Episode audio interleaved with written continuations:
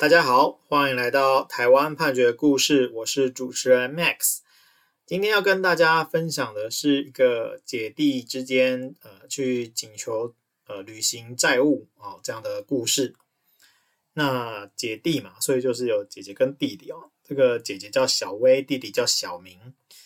呃，小薇呢，她这个跟弟弟感情，根据她自己的主张啦，她跟她弟弟的感情是不错的。啊，但是呢，这个小明啊，就是后来娶了一个老婆叫阿英，哦，那这个阿英呢，可能就跟小薇比较不对盘，哦，那小薇就有说，就是阿英她就是有多次对他出言不逊，啊，甚至就是有唆使他黑道背景的朋友啊，去把他家的玻璃打破啊，泼洒油漆啊，等等的，哦，有这样子的状况。那但是在一百零五年的时候啊，虽然他们两个人呃就是两家的关系可能没有那么好哈啊，但是小明那时候就是可能周转上有需要，他就跟小薇借钱。那小薇呢，他就在一百零五年三月底的时候呢，用汇款的方式汇了两百五十万元给小明。好，那小明呢就说他会尽快来还款。哦。但是呢，小明啊，他这个天有不测风云，就在一百零五年五月间，他就亡故了。那亡故的时候，这两百五十万元对于小薇来说就是没有清偿嘛。没有清偿的时候，这个债务就会由他的继承人来继受。那他的继承就包括阿英等人在内。所以呢，小薇啊，他说他虽然没有，就是当时没有。写欠条啦等等的书面的凭证啊，但是有这个金流的证据，所以呢，他就来跟阿英来请求。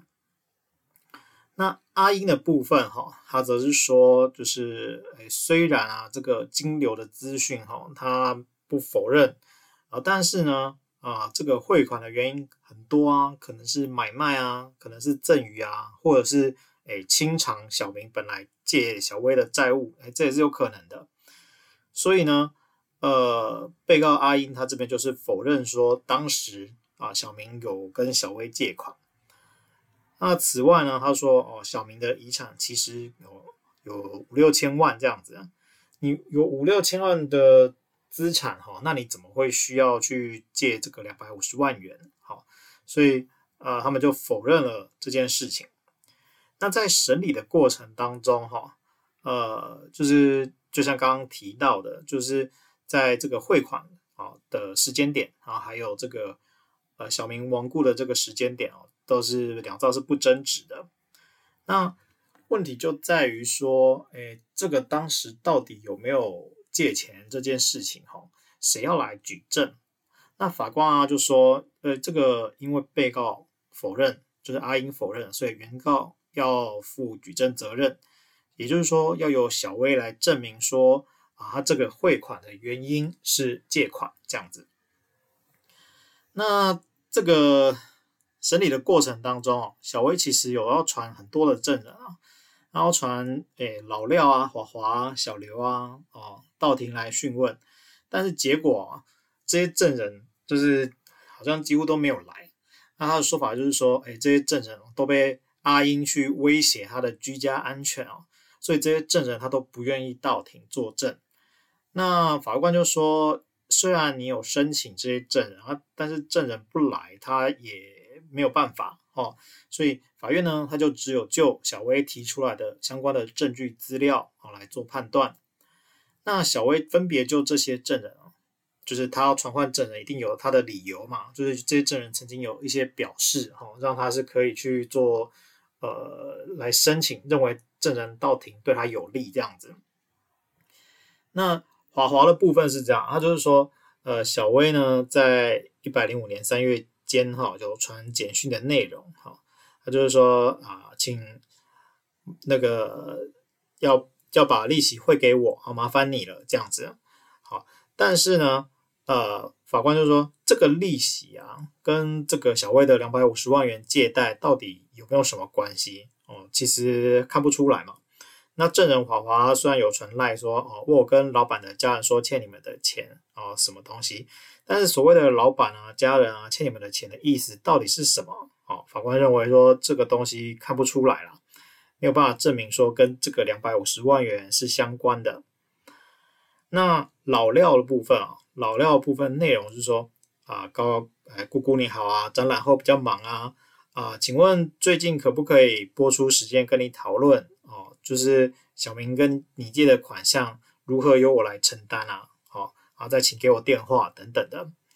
那这个部分啊，其实是呃有录音，然后有译文这样子啊，但是被告啊，他有去质疑说啊，这个对话可能不是老廖本人录的这样子。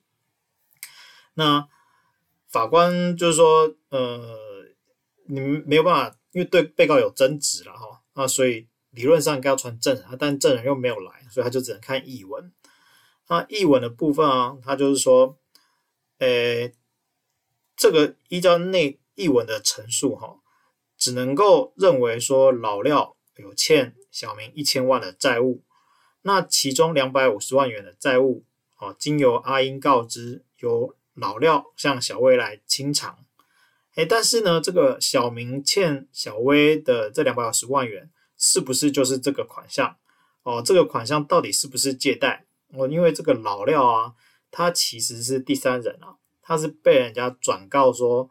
呃，你要，嗯，就是你有欠这一千啊，这两百五十的部分啊，你就如何支支付这样子啊？但是对于这个本件的原因事实的部分，哦，他其实不是当事人，他也不了解，那所以他就说，哎，从这一点啊，哦，没有办法认为是对小薇有利的证据这样子。那再来是，哎，小刘的部分，小刘呢，他的。一样是有译文哦，译文的部分，他是说啊、我知道，哎，我知道以前有借啊、那以后的事情我就不知道了，哦，啊，那时候就借了，但是还与不还我都不好意思问啊，因为我都没有在问这种事情，哦，那小薇就说，哎，对对对，那我这个两百五十万他跟我借的，你应该也知道吧，哦，那小刘说，对，我知道啊，还没还是吗？还了吗？啊，等等的哈、哦，那这个部分啊。法官的见解一样，就是说，哎，依照这个译文的内容啊，其实一样是没有说这个款项两百五十万元，哎，确实是小明向小薇的借款啊，或者是其他的原因。那所以说，就算有这个译文哦，然后也确实提到了两百五十万元，但是实际上，呃，没有办法去证明说这个，呃，这。当时他汇这两百五十万元过去的原因呢？所以呢，最后法官呢，他就认为说，哎，因为小薇啊，你就是你是原告哈，那你要负举证责任。可是呢，你提出来的证据啊，虽然你提出了三个证人哈，就是分别有一些简讯啊啊，就是监听译文啊等等的哈，这个部分。但是都不足以去证明说这个汇款哈是小薇跟小明之间的借贷关系。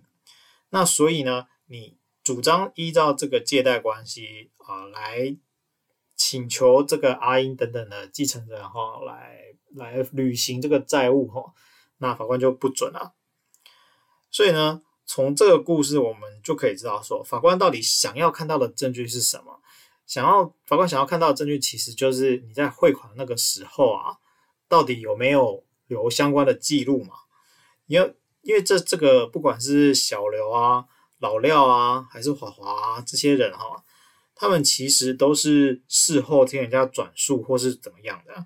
那在这个转述的过程当中，哦，其实人家就没有把详细的经过讲出来，没有讲出来的时候，那。就不是亲身见闻那个状况了，所以法官就认为说，你这样这些人哈，其实都没有办法去证明说，呃，当时你把这两百五十万元汇过去就是一个借贷。好，那我们今天分享的故事是呃，台湾新北地方法院一百零六年度诉字第六百五十二号的民事判决。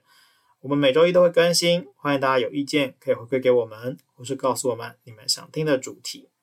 让我们一起来看判决里的故事。我们下周再会。